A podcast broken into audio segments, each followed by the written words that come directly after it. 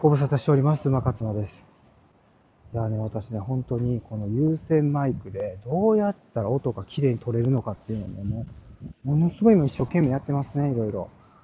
でもね、もうなかなかやっぱりこう無線、Bluetooth のあの無線マイクに勝てないですね。うん。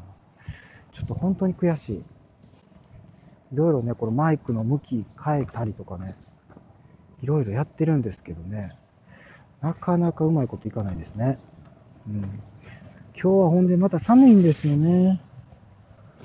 そうそうそう、ちょっとね、今、マイクの向きをいろいろこう変えながらね、これで大どうかね、はい、マイクを、口元に近づける工夫をしながら、これでだいぶいける、いけたかもしれないですね。これちょっと私やっていきたいなっていうの思いますけどね、もうさっきからもずっともう、大谷翔平特集みたいな、やらせてもらって、いやー、でも、やっぱりね、そういうこう、偉大な選手から我々もいろんなこと学んでいきましょうっていう話ですね。やはりその、遠ざけるんじゃなくて、やっぱり距離空いちゃうとね、あ、その人やからできるんやっていう風になると、もうそこで終わりなんですよ、我々。成長止まるんですよ。めっちゃチャンスあるのにいっぱい。チャンスいっぱい転がってるんですよ。いろんなところに。だから、そういう、こう、ね、偉大なことを成し遂げる人、別に大谷翔平に関わらずですけども、ね、そういうの、人からなんかね、学べる。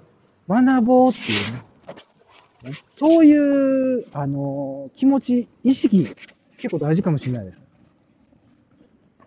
この人なんでこんな風に頑張れるんやろうとか、こんなすごいことできたんやろって、やっぱ考えるってことが大事ですよね。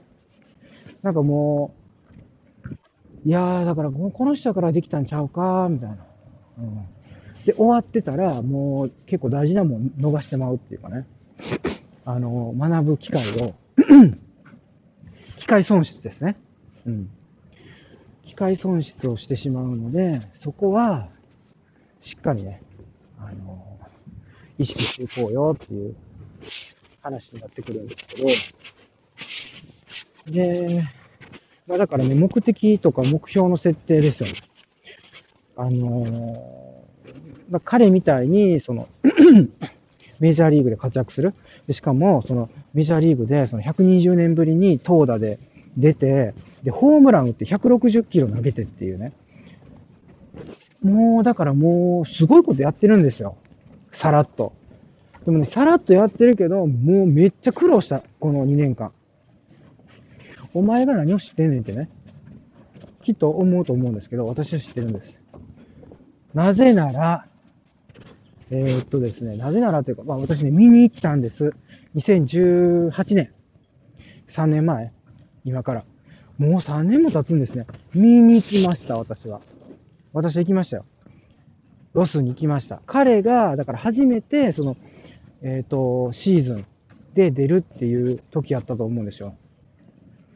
ちゃいましたっけ？ですよね。そう、初めてのシーズンの秋、9月、10月、そのあたりですね。いや、9月か。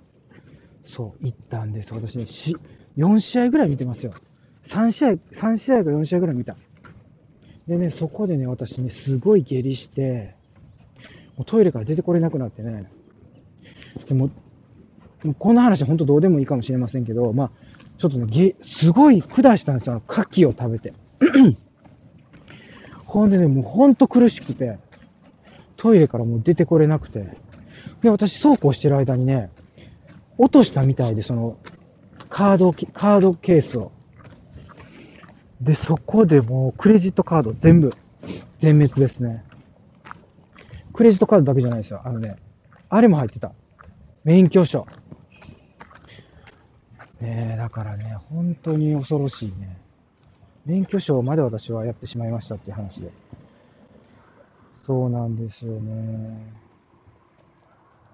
まあだから、ちょっとそんなね、苦い思い出もありましたけど、とにかく、あの、3、えー、3、4回ね、見た。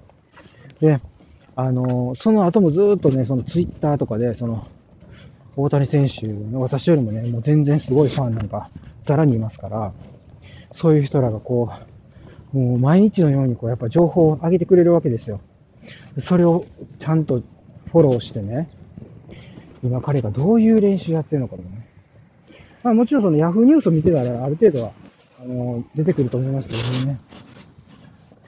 Yahoo ニュースとかも本当にね、あの、変なニュースもいっぱい、あの、目に入ってくることになるんでね、なるべく見ないようにっていうことで、どっちかって言ったら私、自分がフォローしてる大事な、大事なっていうか、フォローしてる情報だけを Twitter でゲットしてるんで、なのでその大谷翔平に関してはね、ツイ大谷翔平情報は全部 Twitter です。そう。で、それで彼がトミー・ジョン手術してね、トミー・ジョン手術ね、知らん人も結構いるかもしれませんけども、まあとにかく、その、日本では、やっぱりこう、選手はあんまりやりたがらないですね。それやることによって今度はあのもう、投げれなくなる。そう。だから、選手生命がね、立たれるかもしれないぐらいのリスクがある、あの、手術だからね、やりたがらないんですよ。それで、あの、もうおかしなって、ね、あの、投げられへんくなったっていう選手が結構いるらしいんだよ。日本に。でも、海外では結構、まあ、なんていうんですかね、あの、まあ、名医がいるんでしょうね、その手術の。名医がいるから、その、海外でやってもらった場合においては、まあ、その、なんていうんですかね、復活率っていうのは、日本よりも全然高いっていう。あと日本で受けるとものすごいこう、手術自体が、もう悲鳴上げなあかんぐらい痛いとか。あ、手術は多分その麻酔でやるから、手術が痛いんじゃなくて、術後かなうん。だからそうなんで、いろいろ多分ね、あの、大谷翔平は怖かったと思うんですよ、その、あの、その手術をすること自体。でも、まあ、あの、いろんなね、人の意見聞いて手術やって、んで、結局、あの、うまいこと、えっ、と、あれをしたっていうことで、なんていうんですか？あの、うまいこと手術して、まあ、復帰したんですけど、でもね、そっからちゃんとリハビリもして、練習も、こう、強度を上げていかないといけないですよね。あの、その、現役の、あの、当時、ちゃんと投げてた頃に戻すためには、やっぱり、それもやりつつノーだったから、で、結局、それで、トミー・ジョン手術して、えっ、ー、と、前シーズンですね。はい、去年。去年出たんだけど、結局また別のところが切れて、まだ怪我で出れなかったんですよね。投げれなかったんですよ。だから何回かしか投げてないんですよね。そう。で、結局またバッターでずっとやってたっていう。だからね、去年は本当悔しかっただろうなって。去年の成績だってだって、1割、その打率？打率も、だから1割台だっったみたいですね。2割いってなかったのかな。だから、すごい悔しいシーズンを去年は経験した。で、今年はもう開幕からもう復活でホームラン打ってるっていうね。だから、本当にね、なんかこう、身体能力だけでやったんじゃないんですよ。努力です。もうだからそこがすごいと思うで、そのちゃんとね、調整してくるっていうか、ちゃんと仕上げてくるっていうところも素晴らしいですよね。だからそれをね、ちゃんとその、見守るっていう、焦らないっていう。そこが大事なんですよ。焦って、あ、もうこれあかんなってなってすぐ諦めるんじゃなくて、一年待とうと。もう一年待とうっていう、そのね、これが本当に、やっぱりこう、球団のやっぱり懐の大きさじゃないと、やっぱりこう、アメリカって特にその厳しいらしいですからね、もうお金の世界ですからね。で、その稼ぐ、稼げるその金額がまだ全然違いますからね、本当。まあ、それだけにシビアですよね。もう使えないっていう選手をババ切っていくっていう世界で、に彼は身を投じてますから、それでもね、彼をしっかりとそのサポートする球団の素晴らしさっていうのもね、あったりするっていうことで。まあだから、何が言いたいかって話ですね。私、これ言いながら自分も思ってたんですけど、だから、まあ学ぶことっていっぱいある。だからその、ビハインドザシーンって言うんですけど、そのね、選手がその活躍しているその裏にはね、いろんなことが起きてるってことなんです。それをね、我々ね、知らないで、なんかその、一部だけを切り取って見てるっていうのは良くないっていうことですね。っていうふうに、まあ、まとめましたけど、もともとは別にそういうことが言いたくてこのエピソード撮ってたわけじゃないんですよね。まあ、とにかくでも、あの、学べることあるよっていうことですよ。どんなことからも。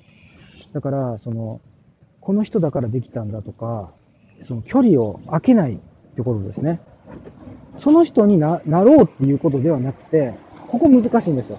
その人になろうっていうことではなくて、ね、あの、その人の、あの、から何かを学べることがあるって思うっていうことが大事ですね。で、実際学んでいけるっていう、学んでいこうっていう、ちょっとそういう話でした。もうちょっとこれね、うまいこと私が言えるようになったらね、また、あの、同じようなことをね、あの、エピソードとして撮っていきたいなっていうふうに思います。はい。